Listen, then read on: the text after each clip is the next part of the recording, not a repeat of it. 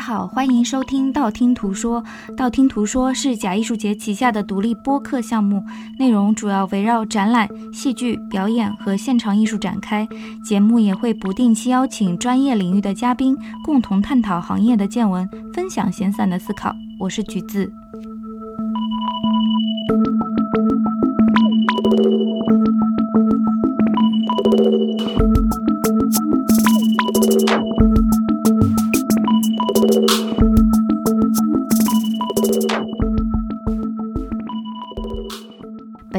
本期播客配套的补充图文索引已同步更新在微信公众平台“假艺术节”。那这是道听途说第一次走出上海录播客，来到了北京。我们目前是在中间美术馆。馆长办公室，对吗，朋友们？这一期播客也是道听途说目前为止嘉宾最多的一期。我们请到了中间美术馆忍不住转身的整个策展团队，除了一位策展人今天可能身体抱恙不能参与录制，那其余的四位策展人今天都会参与这期节目的录制。那为了让听友们呃首先熟悉一下策展人们的声音，我们按顺时针的方向做一个自我的介绍吧。我们从梦妮开始。好，大家好，我是钱梦妮，我来。中间美术馆两年了，我替另外一位呃没有到场的访问策展人说一下吧，他叫刘雨思，然后他是今年参与中间美术馆第一期访问策展人的其中一位同学。嗯。呃，我叫黄文龙，我是二零一九年加入中间美术馆的，那我是特地从上海跑到北京来工作的。嗯。呃，大家好，我是孙稿瑞，然后也是。嗯，研究策展部的成员之一。然后一开始一八年九月的时候是先来中间做实习生。大家好，我叫张植慧，然后我也是今年五月份参加第一期房策展人项目的策展人之一。欢迎四位嘉宾。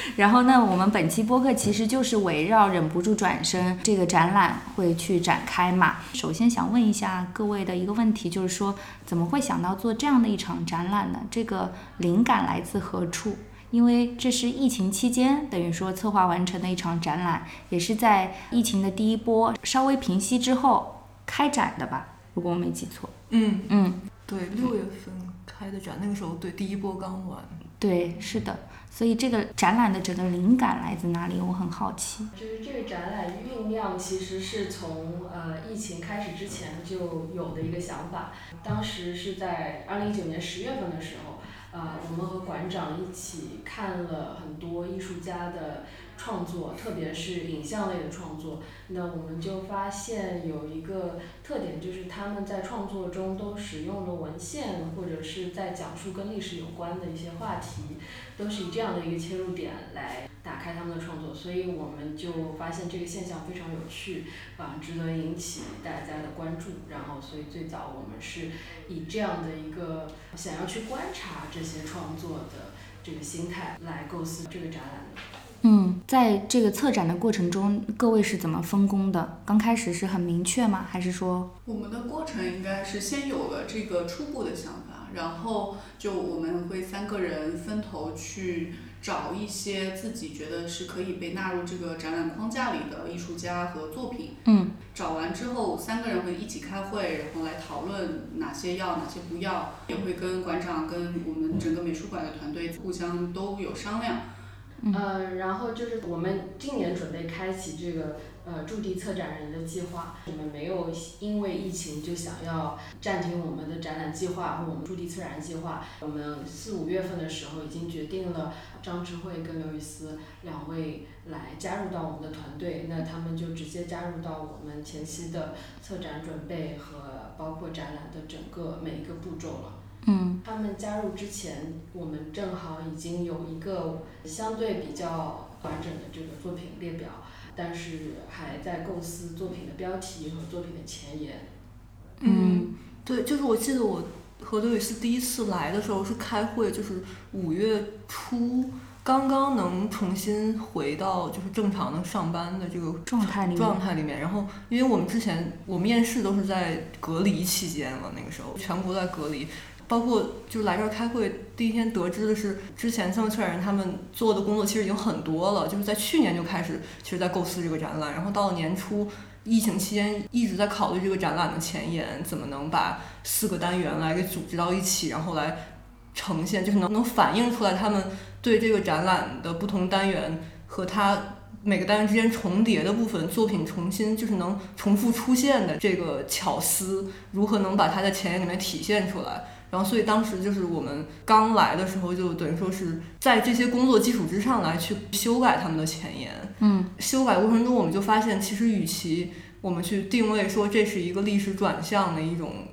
当代艺术里面的现象，还不如就我们就去抛开这种下这种艺术史定论的这种。嗯，想法，然后就是说，我们是去观察这些作品的历史转向的那种手法和美学，嗯，然后所以从这个角度就是切入，就是从历史的研究里面获得了一些灵感，然后去切入写的这个前言。嗯，但我想把这个问题再往前推一推，就是说，直慧跟缺席的雨思，你你们俩是分别怎么找到这样的一个访问策展人的机会？是有做公开的招募是吧？嗯。所以也是有在挑选过后确认的。对对。嗯。就是主要是看能不能和我们进行合作，所以也是我们三位和他们进行电话就是视频连线，跟直慧跟雨思先先做了初步沟通，然后聊一下，看适不适合一起工作。在选人上，我觉得吴老师给我们三个挺大的自由度的，就让我们三个来看这些简历，然后面试什么的，就感觉是说让我们三个找。合适的小伙伴跟我们一起工作那种，那工作下来是不是也是这个感受？我感觉是非常欢乐的。嗯，从二月份我们返回办公室开始，呃，一直到五月份这个驻地策展人参与我们的策展之间呢，我们其实呃遇到了非常大的不确定性，包括我们能不能做展览。如果不能做一个常规意义上的展览，我们以什么样的形式来做？我们也其中也思考过，是不是做一个就是线下邀请。的方式，或者是以这个放映的形式，因为当中因为疫情的缘故，都不不知道能不能进行大型的制作，所以当中我们也思考了非常多的时间，有非常多的变化，一直到五月份，呃，就是指挥和雨丝加入以后，我们比较确定我们可以做了，可以做搭建了，所以最终的呈现是一个正常的一个展览，但当中。有一些变化，比如说一些作品可以呈现多次啊，然后在不同的楼层呈现，这个都是跟当初，因为我们觉得可能会做成一个放映，放映的话，它它在美术馆的不同的角落放映的时候，它可以有重复的作品在不同的单元组织单元里面。嗯，当时甚至想过是做成一个放映的流水席的感觉。就是比如说，第一个月做了这么几个作品，然后到第二个月会换了几个作品，但是可能布置啊、空间啊那个那些是不变的。就是当时都想过这一类的，非常超出常规的那种展览方式。嗯，因为疫情嘛。但你们整个沟通都是在线上，是不是都没有回到办公室这样一起工作？然后这时候我觉得我还是要就是要说一下特殊的其中一位，嗯，一直都没有在现场的策展人黄文龙，他因为疫情的原因，他就是一直没有办法回到北京，嗯，所以等于我们在五月份之前，我们是大家都在家里在工作的时候，那就没有什么影响，大家都是线上开会、线上讨论，然后有一个 Google Doc，有一个。线上的那个文件，共享文件，呃，但是在那之后，大家都已经在现场碰头开会了。这个时候文龙还是没有办法回来，然后于是他就每一次都是会议桌上的那一个很可怜的一个电脑，从电脑里发出的声音，整个布展策展的过程都是这样子的方式，也是一个挺特别的经历。嗯，对，那时候的话就是大家都在家里隔离的时候，大家都远程的时候，我没有这种感觉。当只有我一个人远程的时候，我就特别焦虑，包括就是后后面六月份的时候吧，就是又又第二次第二波是吗？北京那时候我就又稍微呃舒缓一点，然后让大家大家又回到北京的时候，我又非常焦虑，因为一个人大家都远程的感觉就还挺正常，然后如果只有我一个人远程，我就觉得掉队了是吧？对对对，我就特别焦虑吧，嗯。嗯，我插播一下，跟艺术家们工作是不是也是都是远程的沟通？这一次，嗯，大部分是前期都是微信跟他们沟通合同呀，或者是他们作品的信息还有展出的要求，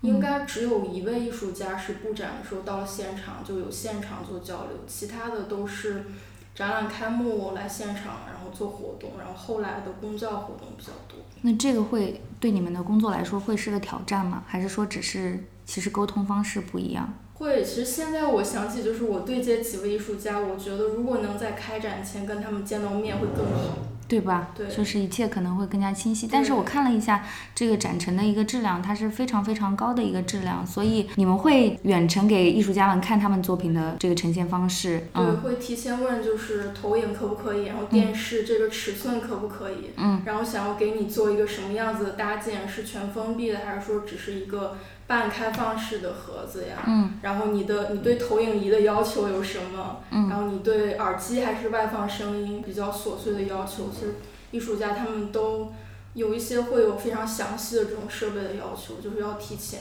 都跟他们沟通好。我们布展的时候，文龙负责那个单元那一层，因为他本人也不在，然后只能我帮他布那个展，嗯。然后同时就是整个文龙对接艺术家拿到的要求，然后我在现场再根据文龙的要求再去布展，同时还要跟文龙视频着给他看行不行，他再给艺术家看行不行，就等于说是一个三个工具。人，对，然后那个艺术家他可能又在国外，然后还有时差，所以就是一个就很复杂的一个这这一串儿的这个沟通成本就变得非常高。对。嗯，那你们前前后后准备这个展览大概多久？二月份，嗯，正式是二月份。年后开始，嗯对，可能可以补充一点，嗯就是指挥和雨丝加入前，我们三个的分工。我们基本上三个人就会最先是开始找艺术家，其实有一个分工，就是我主要是找非盈利机构，呃，文龙主要是看画廊，然后梦妮主要是看各种艺术家奖项，还有艺术节、双年展这些。然后我们就找了大量的艺术家，然后在这个过程当中有很刻意的去搜索比较艺术领域之外的，就比如说电影或者是纪录片或者是动画，嗯。就其他的这种跨领域，其他的那些公众号上、放映活动上也看了很多，嗯。所以有拉起一个感觉各种各样形式的媒介都有的一个作品列表，这样。嗯，我看这展览也是这个感受，我觉得是一个百花齐放类的群展，嗯，有很多可能也是我们平常接触的比较少，但是看到作品以后发现非常有意思的。那这个展览的标题“忍不住转身”是一开始就确认的吗？我的感受好像不是，是吧？是在后期才定下来的。中间换了好多次。非常痛苦的。他们两个一开始写那个新闻稿写了不知道二三十来回，然后因为因为中间一度就是就是想了各种各样的点子，出了各种各样的主意，然后等于最后就差临门一脚，就差一个好的题目。呃，卢馆长他就觉得你们不行，就把一切都推翻重来吧。然后这个时候，智慧和雨思两位同学就加入了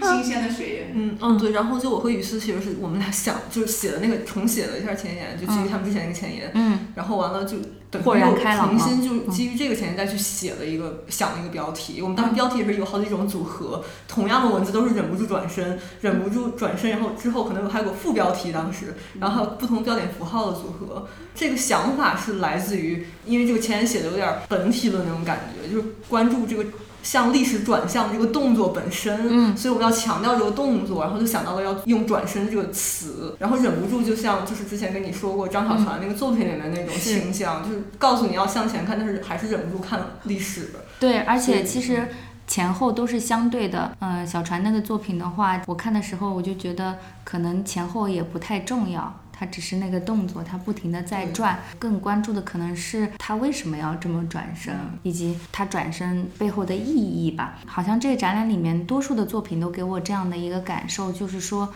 嗯、艺术家们好像不是在追寻一个特别确定的答案，嗯，很可能是用一些素材在抛出一些问题，但是也是有很多的影像作品嘛。纳入这么多影像作品的过程中，你们会不会觉得这对观众来说是个挑战？因为其实影像有长度的要求，那可能看展览的话，不确定是不是每个观众都会从头到尾去欣赏这些影像。有一位展评作者帮我们统计了，看完整个展览需要十十三个小十时，三个小时。对，这大概是不可能完成的任务，对对吧？我个人是以前非常喜欢看影像作品的，嗯呃，影像展览的，因为我觉得首先不会很累，嗯我可以坐在那里好好的看完所有的作品，啊，就像看电影一样。还有就是影像毕竟是一个，它有点像是书写，就是像文学的那种创作一样，它用了一个很简单的输出的形式，但它可以囊括最大程度的最多样的一个内容。嗯，就这一点我是很喜欢影像作品这个媒介的。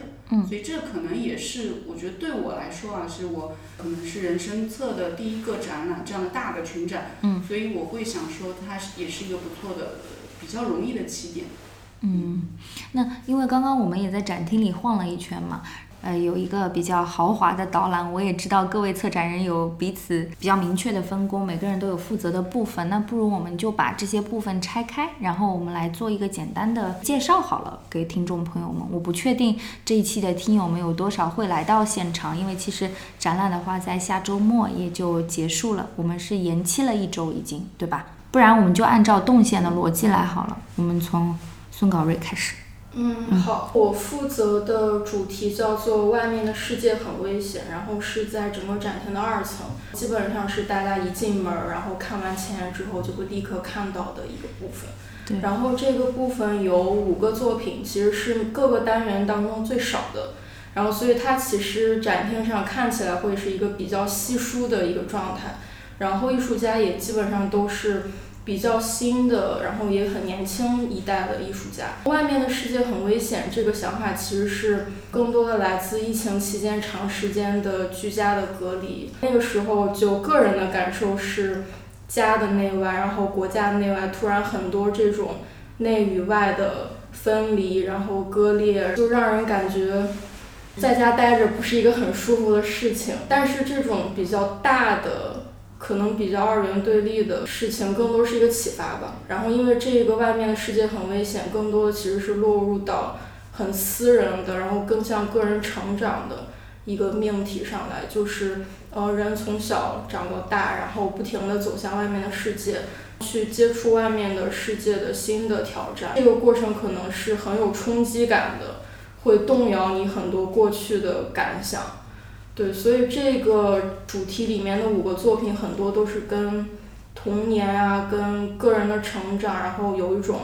由内探索外面，一个比较在路上，然后在前进中的感觉的一个主题。负责的这个部分叫巨大沉默物体，它其实是废墟这样一个隐喻。那这个词汇主要是来自于这个我们展出的一组作品，这个创作者他是摄影爱好者，他参与了这个废墟探险这样一个小组。这个小组他就会在周末或者休闲的时间，他们会去找这些废弃的遗址，并在里面拍照，然后这样就在豆瓣上形成一个这样的一一个社群。然后这些社群的人，他们同时会有一个叫巨大沉默物体迷恋患者症候群。就是他们对这个废墟的爱好，也同样是对这些自然的或非自然的这种庞然大物。这个概念当然原原本是来自于这个科幻小说，但是他们也引申到这个废墟这个含义里面。在这个单元里面，这些作品呢，就是跟废墟非常相关。他们也许是去探索了一个废墟，或者说是使用了一些废墟的文献。所以你是潜入了这个小，就是你加入了这个小组，对吗？不用加都可以看，豆瓣公开的。哦哦，对对对。而且这个虽然说有一点 subculture 那个小众，但是它其实还是现在是挺有些人在关注的。就是说他们也有自己的微信号，或者有豆瓣小组，或者有网站，他们还是有一定曝光量。然后有一些就是可能，嗯，大众媒体会给他们做采访，他们会有一些篇幅，所以他们还是有一点出现度的。只是说没有进入当代艺术的领域，或者进入美术馆。展览的领域而已。明白，但是个松散的组织，可能组织都不算。里面很多人，其实大部分都是加进去观赏这些照片，然后摄影师是少部分，大部分是爱好者，就喜欢看那类的。嗯，然后这一类这个废墟探险的人，他们也会对这个巨大沉默物体这个概念很感兴趣。就本身呢是同样的一种审美，就是去到一个没有人的地方，然后可能就是有一点末世情怀吧，所有东西都。都非常的颓颓废、颓颓坏，嗯，我意外的发现，其实祖国大江南北这样的地方还挺多的。我们在城市里可能不容易去发现它们，但就看这展览，我就发现说，其实这样的地方应该不少。哦，我就补充一下，就是这一个单元里面，它这个废墟不不光是一个实体的废墟，就也有可能是一种就是一个历史的废墟遗迹这种概念。呃，另外一方面就是这个单元有个规律，就是很多它都是社会主义废墟，比如说像什么淄博磁场啊，然后像红光电子广场这样的，然后还有酒泉航空站，就这种非常有中国特色的这种废墟。对，时代记忆里的废墟，嗯，是，看得出是一个国家的转型吧，嗯。但它又是一个个个体去拍这个所谓宏观叙事，嗯。他们的角度是怎样的，这样还挺有趣。嗯，对，都是一个微观的切入，好像都是跟自己的生活轨迹有关系，但是背后可能就是这个我们眼前的国家经历的一个命运吧。但同时也有一个有趣的点，这里废墟当然也可以就是广义来讲是所有的遗迹。嗯当然，这个展览里面这些创作者他们关注的其实是被人遗忘的一种废墟，嗯，是他想要通过自己的创作想让人再看到他们。我就是补充一个，就是我们五个人其实在一起工作的一个方式，有一点像是用了一个既有的作品池，然后我们可以通过这个作品池去寻找自己很感兴趣的一些线索，就可以出现一些重复的作品，然后来穿起自己各自感兴趣的线索。所以，呃，刚刚文龙说到了废墟里面出现的。呃，三三个作品其实都是它是从废墟的角度去切入的。然后我负责的那个一次飞行这个部分，其实也选择了一些就跟它重复的作品。那我切入的角度就是是另外一个，比如说我这个部分呢，其实我关心的是艺术家在处理这些历史命题的时候，他们传达出了借作品传达出了怎样的情绪，他们自己是放在这个作品里放了怎样的情绪。然后这个情绪就像飞行一样起起落落。这里面出现了，比如说在废墟里也出现过的郑源的一次失败的飞行——酒泉航空站。他通过一个无人机去拍摄了酒泉航空站的这么一个废墟的现场。他现场那个无人的状态，整个影像又是黑白的、无声的。我自己是觉得，我从里面看到了一种面对历史、面对废弃之物的一种失语、一种沉默。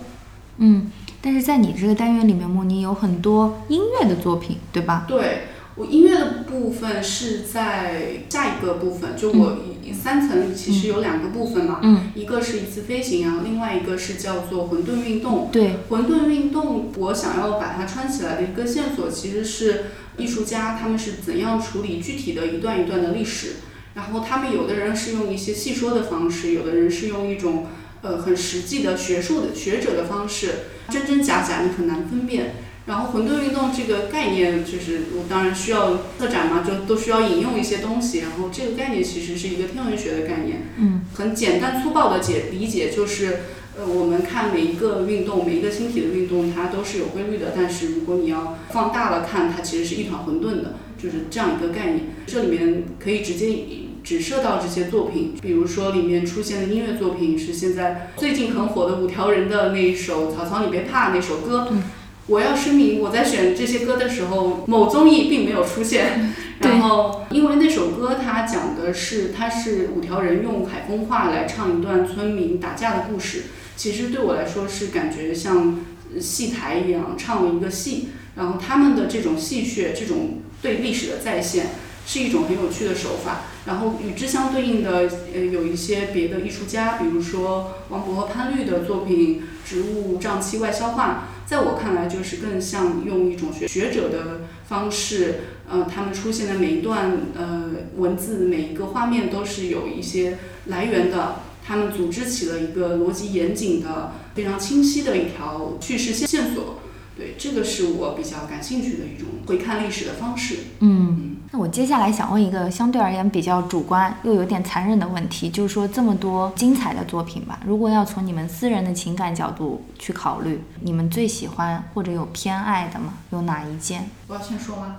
可以呀、我最喜欢的是杨露子的《你出生的时候有什么奇迹》demo，、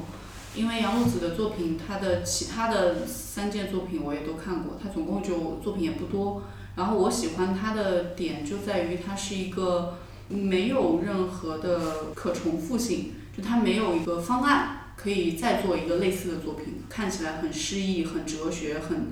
看起来很漂浮的一个那种质地的一种作影像作品，看似好像很随意，但是这个随意里面就是包含着就可以区分好的作品和胡闹的作品。他的作品我是觉得是很好的，因为能看得出来他每一个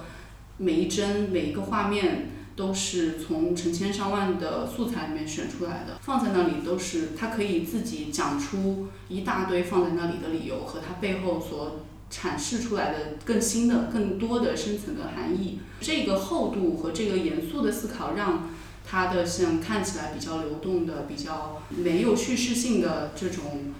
小的视频这种影像作品看起来会非常的扎实。我当时第一次看他是在别的一个他的个展上，然后当时看的时候就觉得是被吸引住了。虽然理性上是感觉我没看懂，不知道他在讲什么，但是感性上就会非常喜欢，然后一直记到现在。这也是我觉得艺术作品最初最吸引我的地方。嗯，它能打动你自己都没有办法理解的一个东西。嗯，那文龙呢？嗯，我会选张小船的《罗德的女朋友》。嗯，然后这个作品其实也启发了我们的展览，也与我们展览的标题非常有关。那这个作品其实它的表达非常简洁吧，就是你可以看到一个画面里面，在这个雪地里面有一个女孩儿，她呃一直会往头会往后转，画面外会有一个声音在轻声的说向前看。这样一个一个画面，然后一直是重复持续。那这个作品就是和我们的展览标题“忍不住转身”就是非常契合。契合。啊，我们也是从他的这个作品里面获得了启发吧。然后他这个作品的标题也很有意思，叫《罗德的女朋友》。这个标题又是源自这个。圣经的旧约里面的一个故事，当时上帝想要摧毁这个索多玛城，然后就派天使去告诉罗德的一家人，啊，叫他们赶快逃离。天使就告诉罗德，就不允许你们回头，你们一定要一直往前跑。那当时罗德的妻子，她就啊忍不住。往后看了，嗯，然后他就最后就被变成了一条岩柱吧。张小船他其实这个作品他本身，我在跟艺术家沟通的过程中，他并没有说我这个作品是跟历史很有关系的。从标题可以看到，他说叫罗德的女朋友，因为他觉得每个艺术家都是罗德的女朋友，他都会忍不住往后看。当然，他这往后看，也许是私人层面上的，他不一定是在讲大历史。但是在我们这个展览的这个框架里面又非常合适。是我在上一届上海双年展的时候看这作品看入迷，好像看了二三十分钟。我们在待在那个角落就重复的看这个作品，嗯，特别动人。但是这一次在这里的呈现，我觉得也非常的巧妙。它是在一个阶梯的尽头，有一点在衔接整个展览的一个感觉。就是当你从这个二层往下走到一层的时候，这个你就慢慢往下。走的过程中，你就能听到它这个背景声向前看，然后你就慢慢的看清楚这个影像，这个有一个过程感。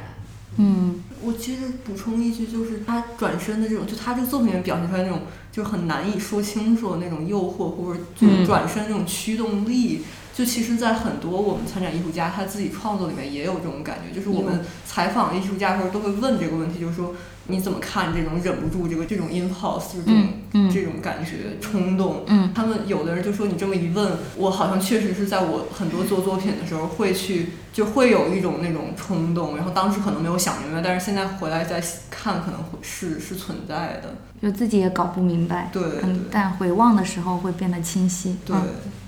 那搞瑞呢？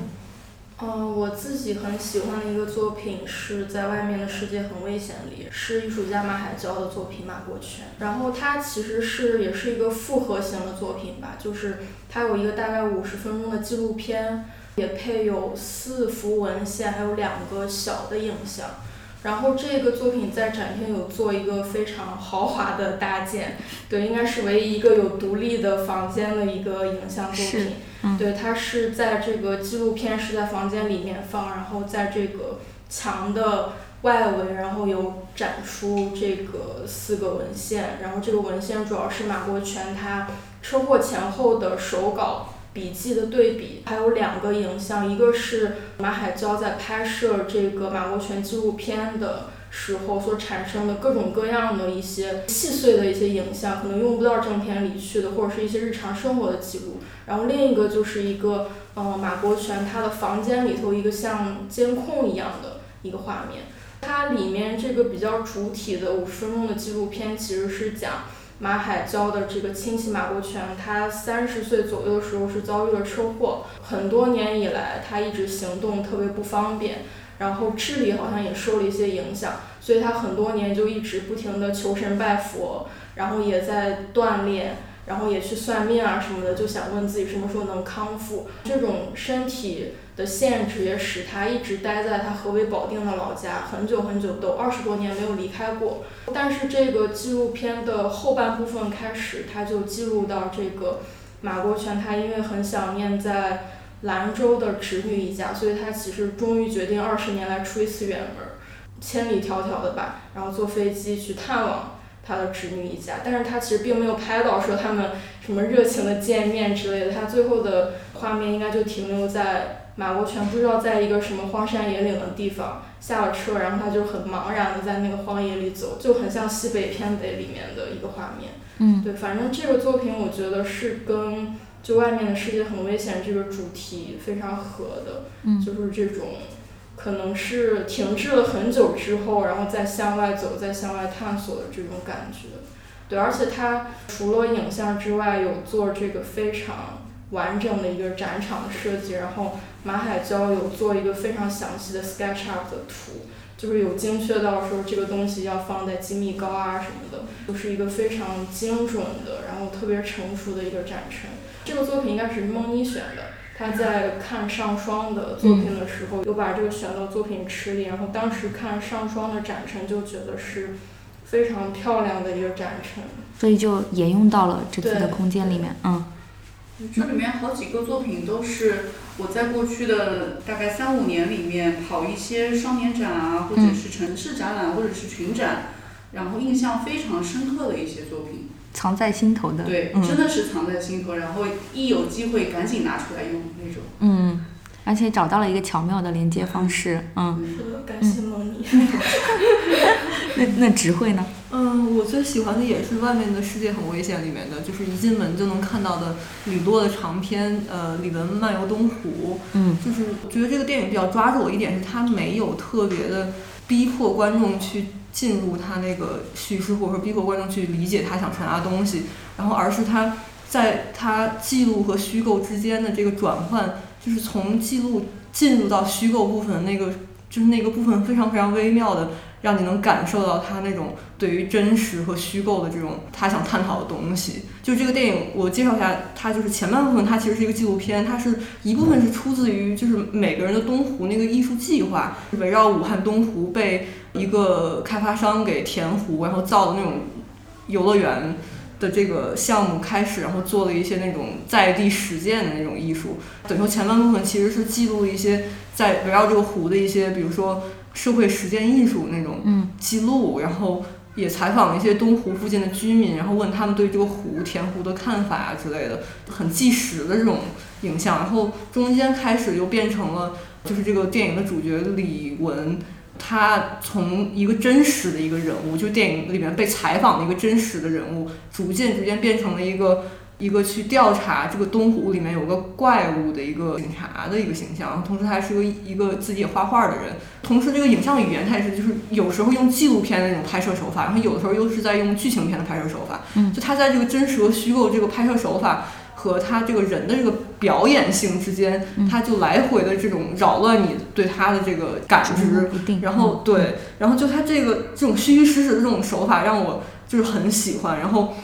包括他用了一些这种你以为他是编造的神话，但是可能他本地真的有这样的一个这种龙王的神话，就咱们也不知道，就他这种神话的运用，然后对于真实事件的运用，他把它糅合在了一起，我就觉得他这个。用虚构的手法来讲述一些真实的事件，然后来传达的出来那种真相，可能比你直接讲一个讲述事实来讲这种就是以纪实的手法去讲述一个事实，可能传达真相要更多，是一种超越那种事实告诉你这些 facts 的那种真相，更可能你对于你的印象、你的感性上的那种更有更更强烈，对。嗯，这个片子可能更多的是在纪录片领域会非常的火，对吧？就是大家关注独立纪录片的人都会知道这个导演，独立电影，独立独立电影啊。所以就是对我个人来说，我也是觉得非常好看，因为我在开展之前都没有太多机会完整的看完全片，因为它全片还挺长的，两个小时，两个小时。然后后来我在展览开始的时候，我们我大概就是花了三个中午午休的时间把它看完了。我也非常喜欢，就它可能更多的像是一个用了有叙事线的，大家能看得进去的一个一条脉络，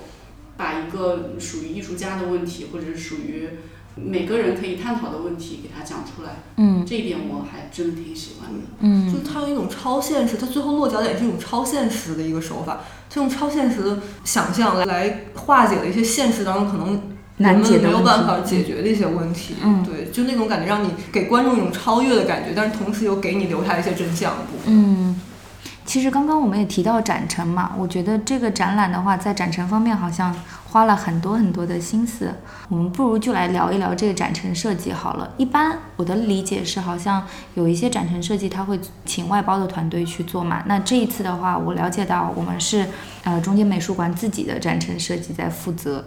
整个展览的这个空间里面的一个动线也好，作品的一个呃呈现的方式也好，那有很多的小心思在。我的感受是，就是这个空间被用的非常的满，基本上满足了每个作品的需要，但作品和作品之间的关系也非常的清晰。那这个设计的过程中，我不知道大家跟负责展陈的同事是怎么样沟通和合作的呢？此处要。强烈感谢，强烈引出我们的团队成员之一房永法，他是中间美术馆主要负责展陈搭建这一部分的同事。啊可以说整个展览的搭建设计，他可能功不可没吧。嗯，在整个过程中，他跟我们五个人都进行了非常密切的沟通，他也出了很多他的想法，然后我们会根据我们自己的想法，还有艺术家的意见。然后综合起来，来确定好每一个作品在哪里，应该怎么呈现，嗯，可能彼此有什么妥协。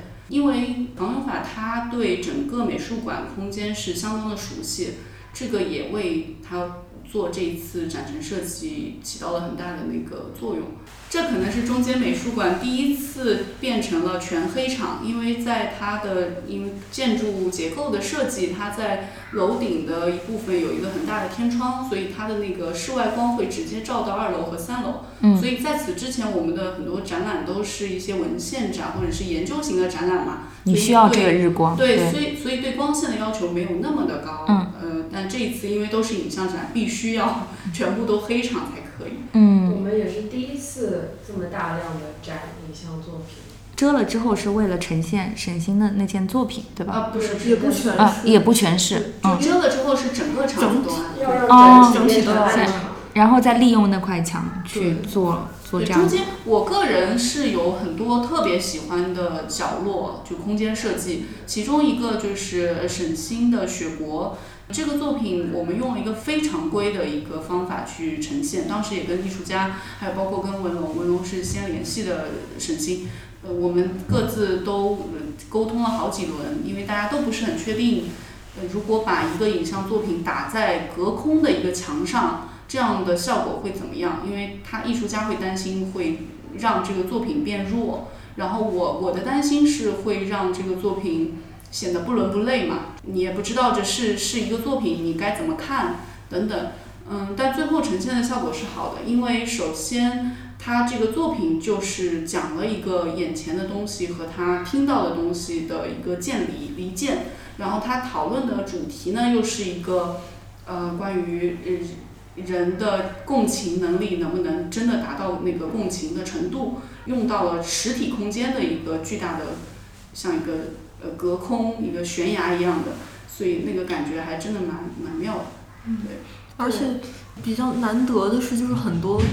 因为影像作品比较多，就我觉得很多作品可能平时大家难以在线下的空间看到，然后现在线上放映可能又很难看到，嗯所以就是能集中的能，就像比如说像李文漫游东湖这样作品，能坐在那儿能看完全片，而且它的空间又是一个像电影院一样那种暗场的空间，所以这个观影体验其实很好的。对，嗯，声音的质量也很高嘛。嗯就是在设计展陈的时候，就是我们的同事房永法他有特别注意到，希望不要串声。这个是在我过去也是最近看了很多这一类影像作品很多的时候，这种群展很容易出的问题。就是、对，嘈杂。对，嗯声音会打架，嗯然后你在一个空间里听到的是最后打架混音出来的那个嗡嗡的声音，什么都听不到。嗯对，这个是我没有之前特别注意过的。嗯，因为我自己跟这个展览的关系也比较特别，我是先看了很多的文字的资料、图文的资料，然后包括我们做了忍不住转身的一系列的声音卡片，所以我听到了一些艺术家的自述。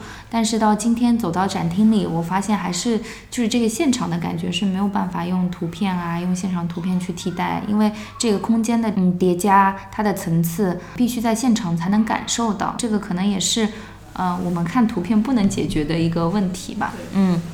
这也是我个人为什么特别喜欢看展。我在嗯遇到有什么画廊周啊，或者是什么艺术节呀、这一类的时候，我会就是像打卡一样疯狂的一天要打掉十七个展览这种乐此不疲。这种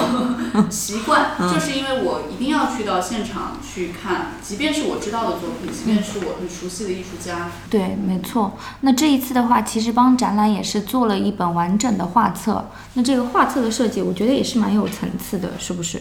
就是前面有一本小书，对，这个画册是一个线装的一本小书，然后它看起来是有两侧的，嗯。前面有一个稍微小开一点的，然后页数比较薄的小书，然后它后面跟着是一本更厚的，然后里面有四个主题的所有的介绍以及所有作品介绍、展场图的一个比较详细的大书。嗯，对。但我我的一个观察是说，中间美术馆在出版物方面好像特别的执着，是不是？因为也出了一系列展览的画册，包括对于中国当代艺术以及当代思想嘛这样的一个探索。嗯、那最近比较火的也是中国作为问题这个系列嘛，所以就很想问一下，在这个出版物方面，我们是有一个详细的规划吗？还是说我们配合展览会进行一系列的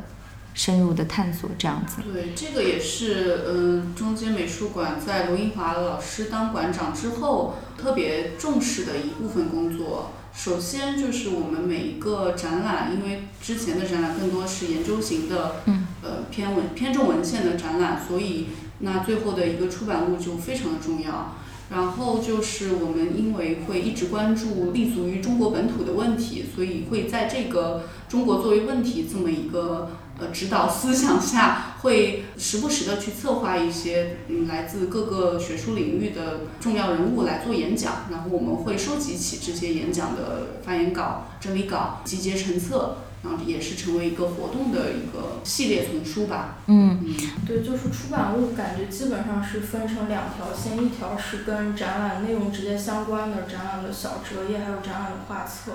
然后另一条就是今年开始着重在做中国的问题系的，因为美术馆其实陆续请来了很多偏艺术领域以外的学者来讲，然后其实每次有人来的时候，经常会在微信啊或者是微博后台收到观众的留言，说有没有回放。或有没有直播，或者是后续会不会发出什么文字的整整理，嗯。然后，但是之前就一直没有嘛，所以可能很多观众会觉得就没有渠道看到这些完整的记录，所以其实疫情期间就会突然想说，就卢老师想说把这些都整理出来，出成系列丛书，嗯然后让它不停的扩展，也是给美术馆做一个档案的记录。那中国作为问题这个系列目前是出版了两本嘛？其实没有定说总共会有几册，应该是只要美术馆会继续做这些讲座，它就会一直持续的出下去持续的。出下去，嗯 然后我们之所以会邀请当代艺术和艺术领域之外的嗯。学者、研究者、教授来我们美术馆做活动，以及我们出这个中国作为问题这一系列书，也是因为呃我们不想只从当代艺术领域内部就是闭门造车，然后研究嗯。我们自己的理论，我们希望通过其他领域的知识也好、方法也好，来用这些知识方法来用到当代艺术史和中国艺术史本身的研究吧。而且最开始就是我还没有在中央美术馆作为内部人员的时候，就是最开始几年前吸引我。关注这个美术馆，其实就是除了他自己的艺术的生产之外，就是很多讲座，就是他请了一些思想史，然后艺术史里面的人，就一些学者来讲，然后那个时候就会就这样讲，就会吸引我来听。嗯，对，就他关注的东西比较广一些。我有个比较实际的问题，就是说中间美术馆这地理位置其实不占优嘛。所以就是大家有没有感受到说地理位置的一个限制，还是说其实这个展览我们观众还是会慕名而来？当然有感受到，因为其实平时开幕或者反正有朋友来，肯定都会提到这里好远这件事情。嗯，就是大家都会抱怨上一两句。你们会失落吗？听到这个，还是会觉得？也不会会更感激吧？就大老远他愿意跑来，就说明这还有值得看的东西。某种程度上，其实距离远，我我后来有思考过这个问题，就是其实还是可以让我们更能沉得下心来做这些东西。嗯，因为你毕竟你没有办法下了班跟别的机构的小伙伴一起出去吃饭，然后大家互相聊一些行业八卦，那怎么办呢？那只有自己回家 好好的看书，好好的思考自己到底想要做什么。这个居的好地方，而且还有一个就是真正的愿意看展的人，其实还是不会在意远的。对，我自己也是跑过好多好多很远的地方。嗯，对，还会跨城看展览。倒是对于上班的人，可能如果住在城的另一头，来到这边来上班倒是很痛苦。我觉得看展本身其实还好。那我们刚刚也提到，中间美术馆会在研究型的展览方面做很多的尝试嘛？其实。我们看中国的整个当代艺术机构坚持这样的道路的机构其实不算太多。我不知道大家怎么看拓宽受众这件事情，因为其实现在呃看展的人好像在变得越来越多，可能打卡的现象也挺挺多的。我不知道大家对这样的一个现象是有什么样的一个态度，或者说。有怎么样的一种理解吧？我个人觉得，就是打卡的人，他到哪儿他都打卡，你懂我意思吗？就是他不是因为你是艺术展览，他来给你打卡，就是他的生活，他就是要打卡，然后拍网红照，所以就是不是因为你这个展览的问题，不是因为你是美术馆，他去景点他也这样，他去哪儿吃饭他也这样，所以就是他打卡的人来这儿，他就看到的层面，可能就是他打卡的时候看到层面，那你来看展的人看到东西，可能那肯定就比人家看展的人来看到，就比这些人看到更多。那根据你们观察，你们觉得真正来看展览的人多吗？嗯，要看跟谁比。嗯，我我是觉得，因为机构大家的定位不一样，有的机构定位它可能就是为了做一些普及型的，或者是比较向下沉的一些内容嘛。嗯。然后有的机构可能是就是想要去拓宽一些。前沿的、先锋的一些东西，由于各个大家的环境立场不同，立场也不一样，利益关系也不一样，所以这个也没法评判。只能说我当时之所以被中间美术馆吸引，就是因为我觉得他做的东西是有内容的，是扎实的，是在拓宽一些我们之前没有做过的东西，不是在重复一些 cliché。对，只能说这个只看自己吧，就是珍视他的人，自然就会珍视了，跟只会刚刚说的一个意思。到节目的尾声嘛，我还是想回到这个访问策展人的话题上来。嗯，那只会是中间美术馆，还有我们缺席的雨思哈，两位是第一批访问策展人，在这样的机构做访问策展人有什么样的一个感想？嗯，我先介绍一下我自己的背景，这样可能啊可以有一个前后文。然后就是因为我自己是学艺术史的，然后之前。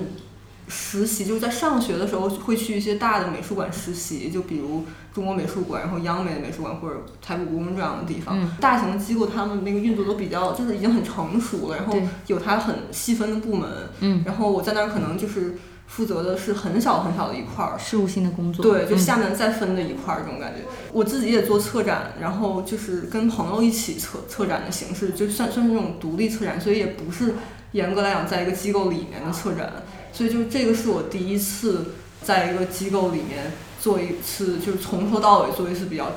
成熟的，然后跟一个很成熟的、很紧凑的、很有经验的一个团队合作，然后作为团队的一个一个成员一起做这个展览的工作。嗯，这个经验其实是对于我来说是一个很新的经验，所以就是有很多需要学习的地方，而且我自己觉得很难得的一点，就是因为我们团队很小嘛，所以其实我们是一个比较扁平化的，就不是一个很大的，每个人之间没有什么这种沟通，然后就。各干各的，其实就是大家做一些活动，然后做推送也好，做出版也好，就是都是一起在出主意，然后就是一起提想法，所以就是这种一块儿做展览的，就包了展览所有工作这种感觉，我还挺喜欢的。然后呃，一些合合作的写作，然后合作的做活动，好像五个月做了很多事情，你们还办了两场书展，对吧？对对，嗯。指挥和语丝的加入，让我们的英语水平突飞猛进。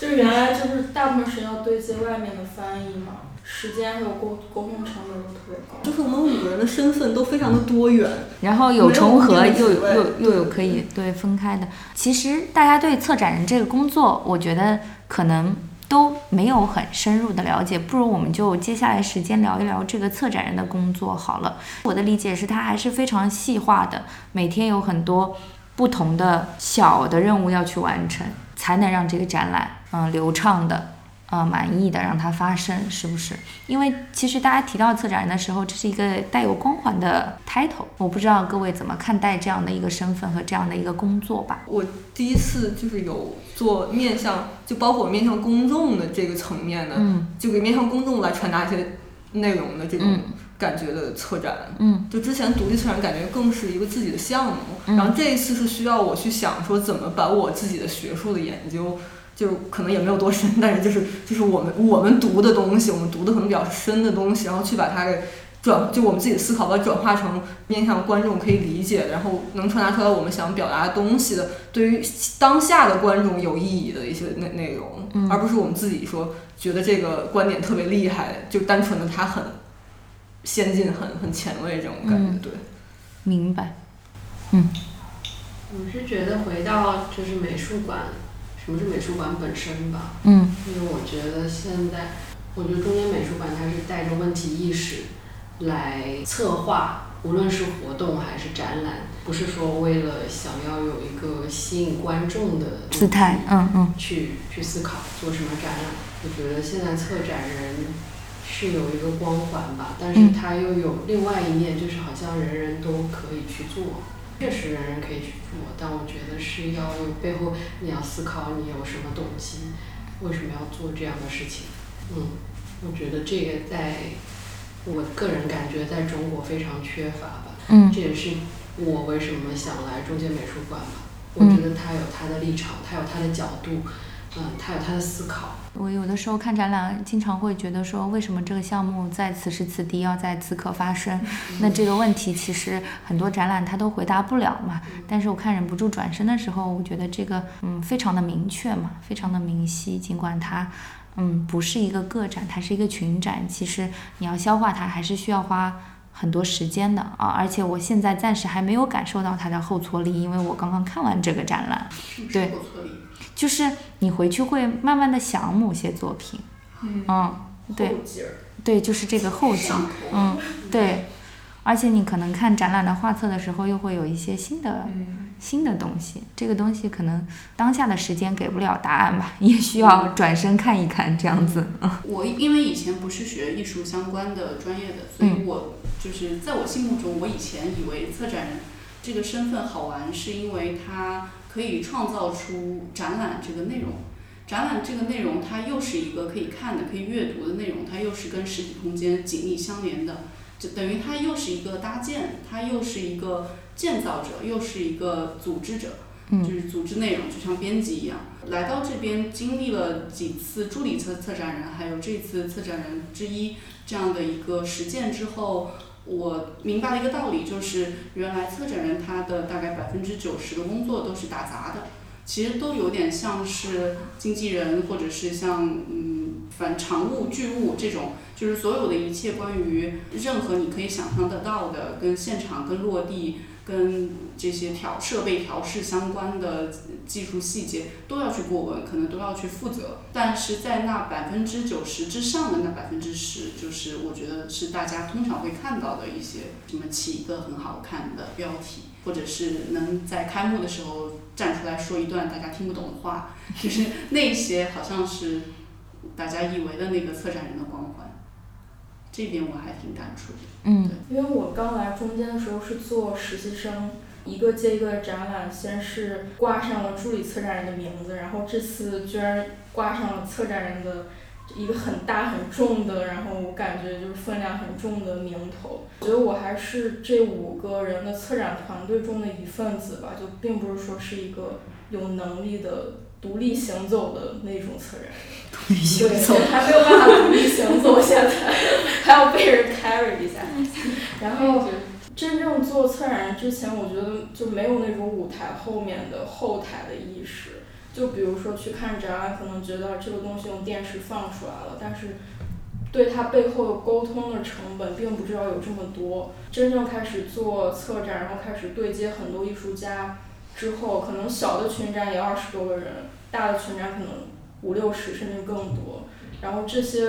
来来回回的沟通，其实在展览的展示当中可能都是看不见的，就都是隐形的。就这种工作的接触是对我冲击特别大的一部分。嗯对，而且它牵扯到特别多实际的空间的操作，就各种安排啊、设计，然后设备这些。我觉得挺难得的是，中间美术馆它非常自由和平等，给很给所有的工作人员都给了机会，馆长也把我们往前推。嗯，我看到的现象是，大部分展览在中国的展览，或者说整个世界范围嗯范围内的这个展览，它其实只突出策展人或者只突出制作人，但是它背后付出的人并没有就是特别对，我也想说，他一般都是宝瑞说的，都是一个人，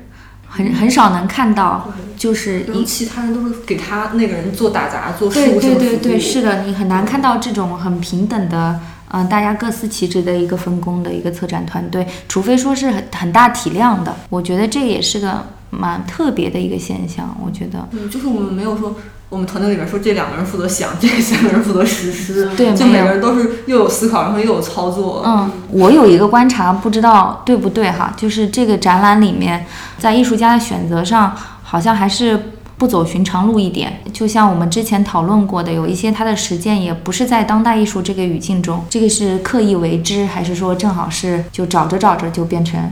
这样了？很好奇，就是在艺术家的筛选上，咱们有怎么样的一个标准？我就是出于私心想要认识这些艺术家。嗯，就在你心头萦绕很久的作品们。我觉得这个艺术家选择很反映我们呃当中策展团队每个人的兴趣爱好吧。就可能搞瑞他对动画、呃纪录片他感兴趣，他就会往这个方向找。然后梦妮就贡献了他的呃这个 music list，就是大家都本来背景也不太相同，我们并没有说我们只能往一个方向走。那我们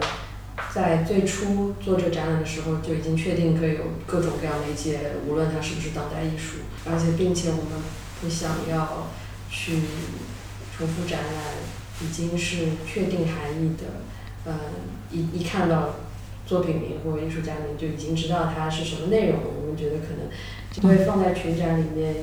呃，就是没有这个必要吧。而且这些作品相对而言都比较新，对吧？大部分嗯，大部分都比较新。那我说，因为我我没有参与选作品嘛，就是嗯我看到了这个作品和这个主题，我觉得他们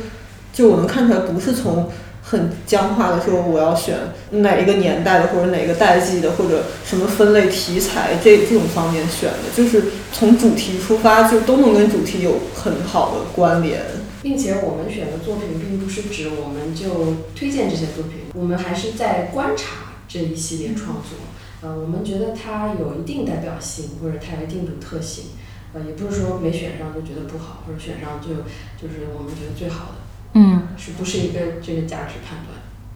明白。感觉作品池当中可能百分之八十甚至九十的作品都是梦妮和文龙两个人选的，因为我其实就选了一点点，就主要是看了一些艺术领域以外的。有些是我们两个，可能你说郑源，哎，我也知道郑源，然后我说他那个什么作品，我们嗯有时候是同时选。有交集，就是有交集，我们也都是八零后、九零后，所以说选的作品可能肯定是对这些八零后、九零后的艺术家本身就会关注更多一些，然后也会更有共鸣一些。这次嗯的展览本身也聚焦中国艺术家，就嗯所以没有涉及国外。对，就对于我来说，其实展览里面几乎所有的作品都是因为这次展览我才第一次看，所以是通过这个很大的作品池，就让我也作为一个观众一样，就是第一次去看这些作品。对于我来说，选作品的那种。主要的主观的感觉就是有没有那种惊喜的感觉，就是看到它就觉得有新的东西，就感觉很激动。嗯，那我看完展览，我也是这个感受，就觉得很激动嘛。因为以前谈到中国当代艺术的话，会把我们已知的经验去运用到我们对某些展览的看法上，但是这个的话，就你之前的经验是失效的，因为有很多创作者其实。你并不知道他的时间是什么，直到你看到他的作品嘛。八零后、九零后的艺术家，大家会把他们看成是年轻的艺术家。你们会在心里面按年龄去区分，就是一个艺术家职业生涯吗？没有吧？没有。看这个他的创作成熟度，嗯。而且他们就是关注的东西会跟代际会很类似。嗯。就比如说我是八零后，那我关注的八零后艺术家，我会发现他们身上有好多跟我类似的。关心的点，嗯，对这个共情这种相通的东西，可能跟年纪有关系，我觉得。就像那个，就二层这一个部分，有三个艺术家作品都是他们的毕业作品。就我不知道是不是因为可能在毕业，然后即将开始人生的新一篇章之后，开始想要转身回看，可能就是毕业是一个比较有节点意义的事情吧。马海角是真的是。对，然后流氓宁和冯子来也都是。不是，我说马海角是马海角，确实是你刚才说那个意义上的那种，就他，因为他他们那个学校那个风格是偏，就是影像美学方面比较注重，没有教很多种纪录片的这种感觉侧重，所以他就跟我说，他特意要去做一个纪录片。的这种纯纪实的这种感觉的创作，然后跟他自己之前的创作完全不一样。他就是因为要毕业了，然后所以想可能做点不同的，对对对。嗯，这可能也是选的无无意中选了很多年轻艺术家的原因，因为他们的毕业作品，或者是他们的出道的处女作，或者是成功的第一部作品。且不论他们到底能不能进入艺术史啊，就且不论那些成功上的要素，他们首先有一点就是赢了，就是有足够真诚，嗯，很诚恳的，因为第一个做的嘛，他第一个做出来的东西，就像我们第一次做这种大群展一样，我们足够诚恳，这个诚恳本身就是它很有力量，嗯，另外一个层次的问题了。我们可能看到大部分讨厌的作品，就是因为它不诚恳，是一个油的或者是有套路的东西，嗯。但是也不是说老老艺术家都很套路很油，不是这个意思。没有没有没有这个引申义，没有这个引申义，对，就是眼前的东西。那我们这一期就差不多到这里收个尾，然后接下来是 After Dark。刚刚有讲到老艺术家嘛，我很好奇窦唯在这次展览里面他有出现吗？什么？等一下，什么叫 After Dark？After Dark 就是瞎聊，哦哦，像那个哎花絮，所以就这些我就不剪了。哦，这这段没搞明白这是要干嘛？对，这段就保留了。天黑了。对对，可以说我离窦唯最近的时刻就是我隔了一个人，那个人告诉我窦唯说可以，这就是对。好的，我们就打板了。